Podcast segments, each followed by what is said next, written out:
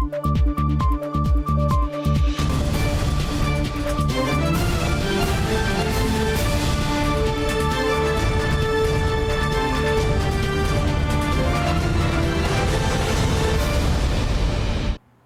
键时刻带您迅速掌握潮流趋势，欢迎收看《财经趋势四点零》，我是赵廷玉。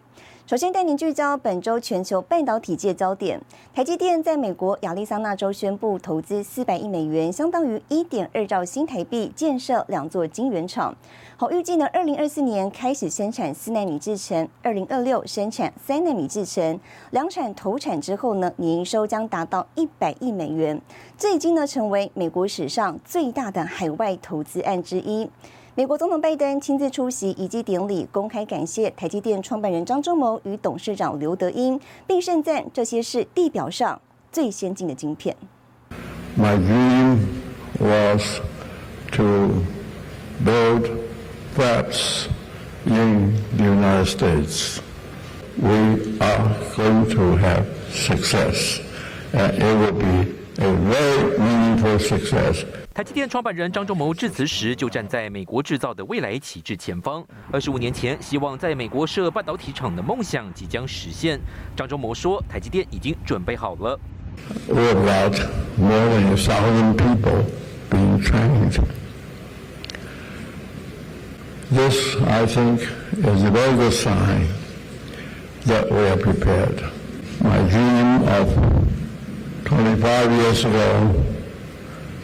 Will now be fulfilled by Mark. 美国总统拜登亲自跟台积电董事长刘德英握手招呼，以及典礼上星光熠熠，打开香槟庆祝。科技圈重量级大咖都到了，对台积电创办人张忠谋来说意义非凡。This fab is historic. It will produce the most advanced semiconductor chip at 4 nanometer when it goes in production in 2024. That is not it. Today, I'm proud to announce the second new fab on this campus.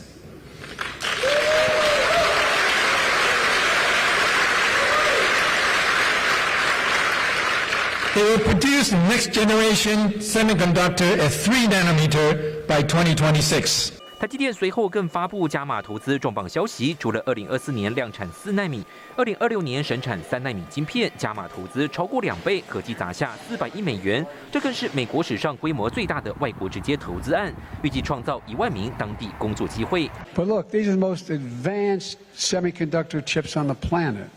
The chips will power iPhones and MacBooks, as Tim Cook can attest. Apple had to buy all the advanced chips from overseas.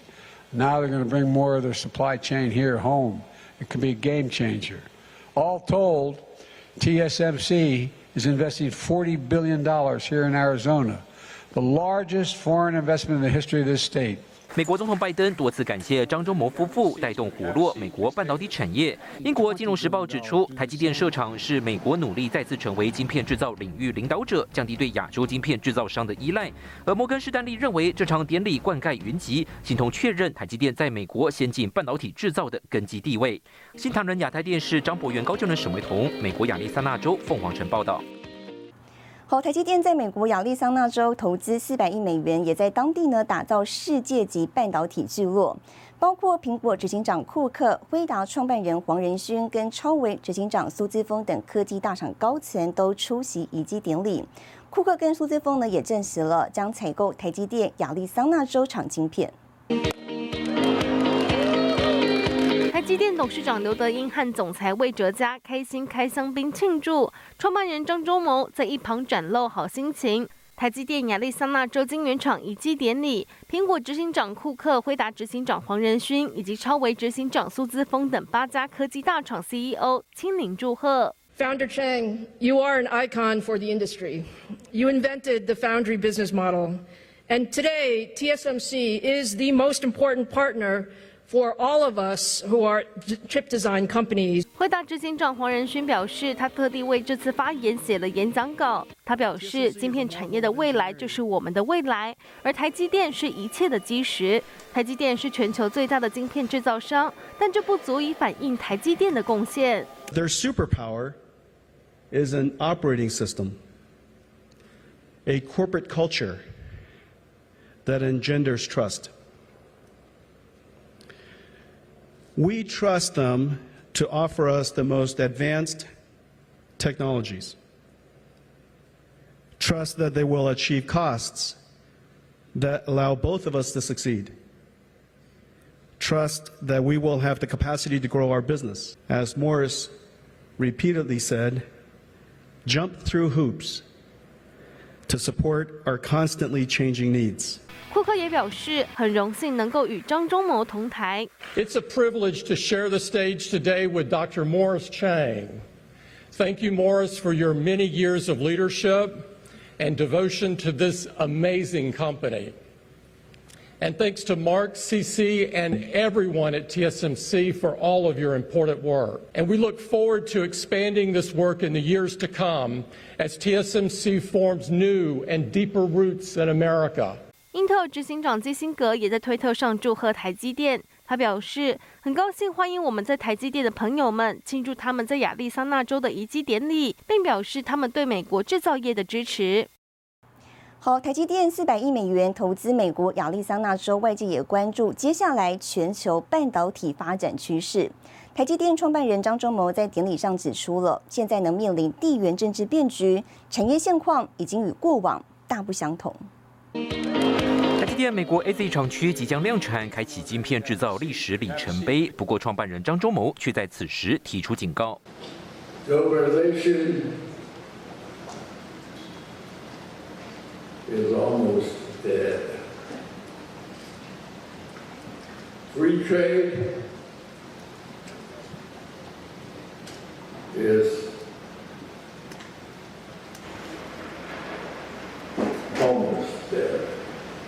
张忠谋说，半导体行业二十七年见证世界的大变化，地缘政治已经彻底改变产业格局 a lot of people still wish they would come back. But I really don't think that they will be back quite a while. 台积电早早嗅到逆全球化趋势，开启全球布局脚步。没想到疫情有晶片短缺，各国纷纷招手。台积电随后选在美国、日本投资，下一步更可能落脚欧洲。全球台积电晶圆厂区分布可见端倪，台湾就合计拥有六座十二寸晶圆厂，包括四座现行以及两座预计新建，外加四座八寸厂、一座六寸厂。美国包括新建中的亚利桑那十二寸晶圆厂以及一座八寸晶圆厂。日本熊本厂区新建当中，另外中国则分别有十二寸以及八寸晶圆厂。虽然台湾产能二零二二年约占百分之九十三，但到二零二五年，台湾产能比重拉低到百分之八十八，美国占比百分之三，日本百分之二，而台湾以外的产能逐步增加超过一成。未来台湾半导体产业在营收以及产值上面的成长，就势必会有一个转为弱项、弱化的地方，而成长动能可能就不如以前。在全球布局方面的话，会是一个非常重要的考验。专家分析，逆全球化浪潮抬头，晶圆厂营运成本被迫垫高。相较台湾拥有上下游完整供应链的聚落优势，海外厂区生产再在考验台厂人力调度与管理能力，也可能拖累台积电的毛利和获利表现，将是未来观察重点。新台军事池千里、沈维彤，台湾台北报道。好，台积电创办人张忠谋日前点出全球化、自由贸易几乎已死，引起业界讨论。相较过去，企业呢以生产成本作为考量，那么现在更要关注供应链韧性、地缘政治等问题。产业大佬童子贤就认为，企业到别国生产，并不一定呢就是弱化国家的产业，而是呢可以看作厂商力量的延伸。他也透露，和硕在印度有所布局。Globalization is almost dead. 张忠谋说：“全球化已死的说法引发外界关注。过去企业以赚钱作为最大考量，但美中科技战、疫情冲击，企业布局已经不得不重新思考。呃，这样的一个国际规则之外呢，啊，针对国家的安全也好，地缘政治的呃这个呃关切也好，会有呃这个全球贸易之外的很多的限制措施，啊，更多的关切国家安全好的议题的。”部分呢，而造成对贸易的这个各项的限制，那这个确实是明显的，好，确实明显。王美华表示，台湾已经有良好的供应链生态系，被国际视为可信赖合作伙伴。面对挑战，台湾要思考应应之道。组装大厂和硕董事长童子贤也高度关注。那以前我提过说，呃，疫情跟战争、天灾跟人祸造成货不能畅其流，人不能尽其才。那现在就是呃，国家跟国家中间有贸易障碍了啊，啊，也有这一种互相抵制的现象。呃，自由贸易呃短期的受挫，我们呃应该要要要看说是不是永远不能恢恢复了啊？那这个就是有待观察了。产业走向短链在地化，台积电美国设厂就是一大指标。它原来呃本来的国家的产业就衰退呢，不一定啊。呃，有些人是把它看作是那个他们厂商力量的延伸了啊。大客户有没有要求说，在包括在客户的事情，客户的事情没不能透露啊。谢谢。有在印度这边的规划吗？谢谢你，一定有，一定有，一定有。苹果就传出有意加速 iPhone 组装供应链离开中国。彭博报道，和硕已经开始在印度组装 iPhone 十四，成为第二家在印度制造的苹果供应商。新台记者王冠林、沈维彤，台湾台北报道。美国寄出晶片禁令，围堵中国半导体业，效应呢持续扩大。市场传出，国际笔电品牌跟车厂相继对成熟制成 IC 供应商发出通知，要求加速晶圆代工去中化。联电跟立基电等台厂渴望受惠。美国对中国半导体业寄出的晶片禁令持续发酵，国际笔电品牌与车厂相继对成熟制成 IC 供应商发出通知，要求加速晶圆代工去中化。联电、立积电等台厂渴望受惠。在中国大陆所能提供的。其实主要的大概就是驱动 IC 和电源管理 IC 这一类的产品线去中化。如果是说持续延长下去，一方面确实可能在整个晶圆代工的二线厂商有听到所谓转单的效应的存在，但目前在终端需求依然不振的情况之下的话，主要的 IC 设计跟系统厂商也还在打消库存，所以说整个去中化的正面效益最快也是要到明年的上半年，恐怕才会慢慢的浮现。国际厂商甚至定出，明年底前非大陆制 IC 占比要达到一定比重，否则不采用。目前戴尔与惠普等美国公司率先施行，已经有台湾一线 PC 品牌跟进，汽车大厂也逐步导入相关机制。联电与立基电证实，近期有感受到客户端的变化，客户对成熟制程的询问度增加不少。联电强调，这并不是短期效应，相关趋势中长期将会延续。这一季已经看到车用晶片业务成长的趋势。新唐人亚太电视胡宗汉、赵廷玉台湾台北采访报道。好，近期台积电呢开启台湾半导体科技业赴美投资热潮。IDC 公布二零二三年十大 ICT 产业趋势，其中呢特别提到数位主权议题，包括欧美都提出各自的晶片法案，也影响台湾 ICT 业者未来布局投资。IDC 举办记者会，公布二零二三年台湾 ICT 市场十大趋势预测，其中点名供应链的重组趋势，地缘政治加速低轨道卫星发展。显然，明年成长并非消费性电子带动，基础设施及服务全球预估成长百分之二十五，包括资料中心、公有云等 B to B 业务成为机会。呃，我想明年的话，的确就是包含通膨、地缘政治，还有呃缺工、缺专业人才这个部分，一直是明年我们看到会影响企业的因素。所以在这个样状下，变成是台湾厂商必须要非常去了解各个国家，它在这方面的法规规范是什么，那他们投资的一个大的方向是什么，才有可能抓住这部分在数位主权下面的一个机会。美国、欧洲各自通过晶片法案，将半导体产业拉高到国安层级，数位主权成为企业不可回避课题。台积电赴美前往亚利桑那州设厂投资，成为一大指标。啊，其实我我认为这一波的一个改变，主要还是以。因为美国制造的这个话题，大家也发现半导体其实它还是一个市场的领领头羊，呃，供应链的一个不管它是扩展或转移之下，它其实是带动着一波的，相对来讲它的周边的一些厂商也要跟着一起去营造这个很完完善的这个 ecosystem。台湾三大上市贵公司重越凡轩、千如近期就合组新东向联盟，拓展美国晶片自主化商机。过去在产线，它可能它的机台，它只要假设它是 focus 在亚洲，可是它现在因为这个拓展到欧洲、到美国，所以这产线是不是或者机台，它甚至原来可能只要一台，现在变成两台、三台，用这样的模式去拓展，是对整个产产业链来讲都是有机会的。至于消费性景气方面，IDC 预估明年除了车用表现较好，手机、笔电较为保守。不过最快第二季库存调整情况有望好转，第三、第四季将恢复过去水位。明年景气审慎中透露曙光。新唐人台电视林家伟、林玉堂、沈维彤，台湾台北报道。我们接着带您看到这一周的财经趋势短波。美国媒体彭博社引述知情人士透露，荷兰官员正在计划对出口到中国的晶片制造设备实施新的管制，最快可能下个月就会与美国达成协议。英特尔财务长指出，英特尔正在为即将推出的产品和新工厂投资做准备，预计二零二四年重夺市占率。针对台积电前往美国亚利桑那州设厂，旺宏董事长吴敏球本周表示，当台湾人才在半导体上展现优势，并能用实力掌握关键，就同时证明半导体必须在台湾做。记忆体控制晶片大厂群联累计至十一月份营收达新台币五百六十二点五四亿元，年减百分之二，为同期次高成绩。执行长潘建成看好后疫情市场成长趋势。新唐人亚太电视整理报道。抖音跟微信有国安疑虑，遭到美国多个州政府禁用。更详细的新闻内容，休息一下，马上回来。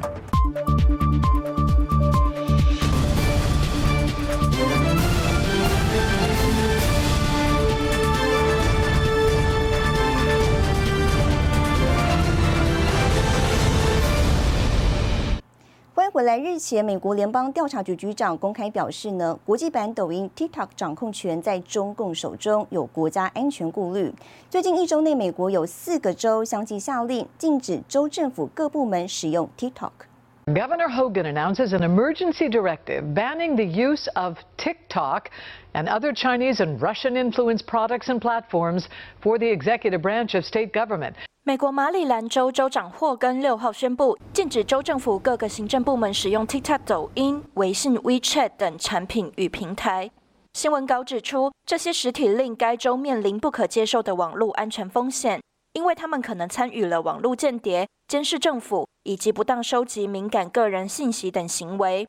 禁用的名单包括抖音国际版 TikTok、华为、中兴通讯、腾讯微信以及俄罗斯公司卡巴斯基等。同一天，《华尔街日报》引述知情人士消息指出，TikTok 与拜登政府间的潜在协议陷入僵局。美国官员对这个平台带来的国家安全问题有越来越多担忧。新唐人亚太电视林玉堂、张瑞珍综合报道。接下来带你浏览这一周的重要财经数据。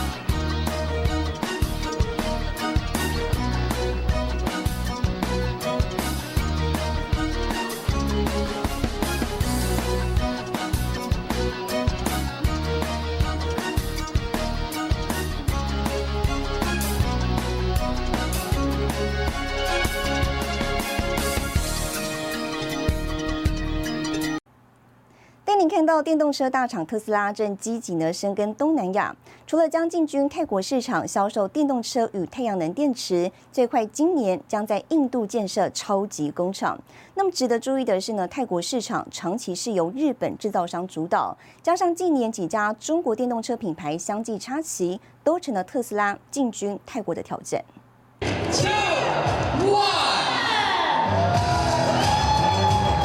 泰国民众举起手机捕捉关键一刻，特斯拉正式在泰国推出两款电动车，预计明年初开始交车。这是特斯拉首度进军泰国，挑战日系车厂长期称霸的地位。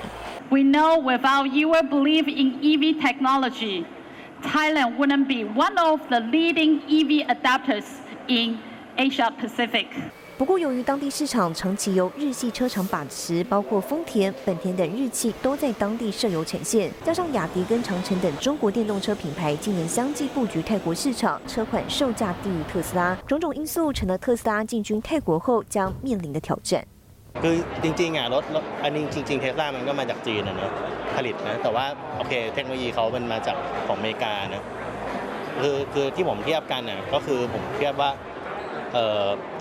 เทคโนโลยีของเทสลามันมันน่าจะเหนือกว่า ถ้าให้ให้เลือกตอนนี้ถ้าจะซื้อรถใหม่เนี่ยตัวเราเองเนี่ยก็คิดว่าจะซื้อรถไฟฟ้ามากกว่าที่จะไปดูรถที่ทำจากดีเซล หรือจะเป็นกึ่งกึ่งไฮบริด 身为亚洲第四大汽车组装及出口国的泰国，当地政府正积极提供减税与补贴，推动电动车普及和生产，力拼二零三零年前国内电动车生产的覆盖率达到百分之三十。特斯拉这回进军泰国，如何在日系跟中汽品牌的夹击中创造销售佳绩，受到市场关注。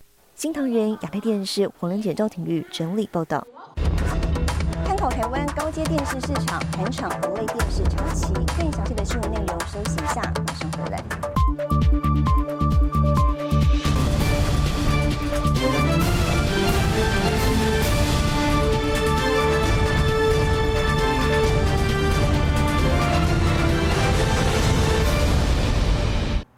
回来，带您看到面板产业趋势。